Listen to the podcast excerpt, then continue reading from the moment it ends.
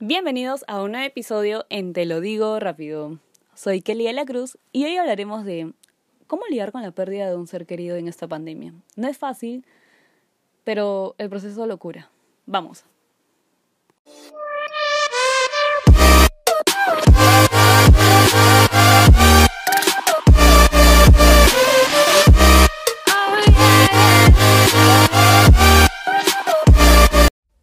Bueno, en este tema eh, sé que es tocar muchos, muchas emociones, más bien.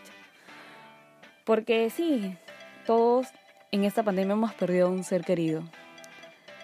A veces puedo decir que no es fácil lidiar con el duelo, de verdad. No solamente hemos perdido un- uno, sino hemos perdido más de tres o cuatro.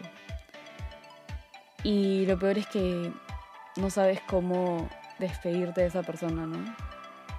Pero hay que aprender a lidiar con eso. Lidiar no quiere decir que, wow, hablemos de esto y mañana ya te sientas bien o en media hora superaste este dolor. No, cada dolor tiene su, su proceso. El proceso de- del duelo. A veces no aceptamos la muerte del ser querido y, y es muy preocupante. Sentimos que hasta, te- hasta, tenía, hasta que tenemos culpa, imagínense, ¿entienden? Es una emoción que a veces uno tiene, una amargura, un enojo, no sabes qué hacer en ese momento, ¿entiendes? Pero tenemos que saber a sobrellevar la pérdida. ¿Cómo? Bueno, primero que nada, tienes que permitirte, permitir sentir el dolor, como todas las emociones. Así de esa manera vas a ir que se liberen esas tristes emociones que tienes guardadas. Reprimir los sentimientos no es bueno. El proceso es largo, sí, y depende mucho de la persona que también a la que hayas perdido. Ey, es como que tienes que tener paciencia. Tienes que tener paciencia, tienes que reconocer tus sentimientos, tienes que buscar ayuda.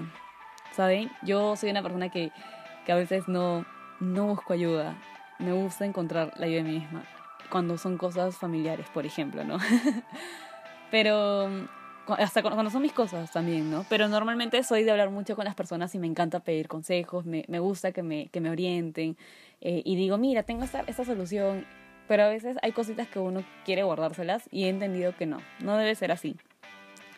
Porque uno debe buscar a la persona con la que más confíes, con la que puedas decirle, oye, mira, me siento así, me siento mal, me siento bien, me siento todo.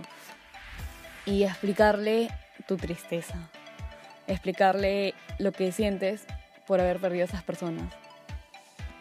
Creo que es muy importante siempre tener a alguien que nos escuche.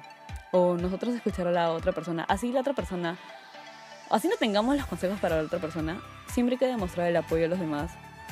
Tratar de eh, ocuparnos a nosotros mismos, por nosotros mismos es importante para poder este, superar este duelo. Por ejemplo, no, no, no se muden, no cambien de trabajo, no, no hagan cambios drásticos que a veces no funcionan.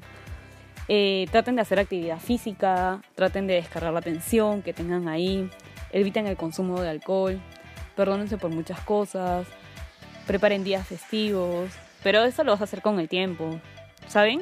Una de las cosas que a mí me ha ayudado muchísimo en este tiempo es escribir una carta a la persona que murió para decirle todo lo que deseaba haberle podido decir.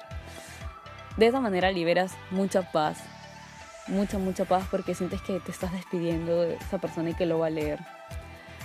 Traten de hacer un álbum de fotos, recorten, eh, planten flores, pinten, a mí me encanta pintar. Y, y eso me ha ayudado muchísimo. Participen de una causa o una actividad que le gustaba a su ser querido. Aunque no lo crean, eso te va a hacer sentir feliz. Y te va a ayudar a, cerrar esas pequeñas heridas que, que tenemos ahí por la pérdida de un familiar. Es difícil, chicos, pero nada es imposible. Yo he entendido que hay que recorrer los mejores momentos.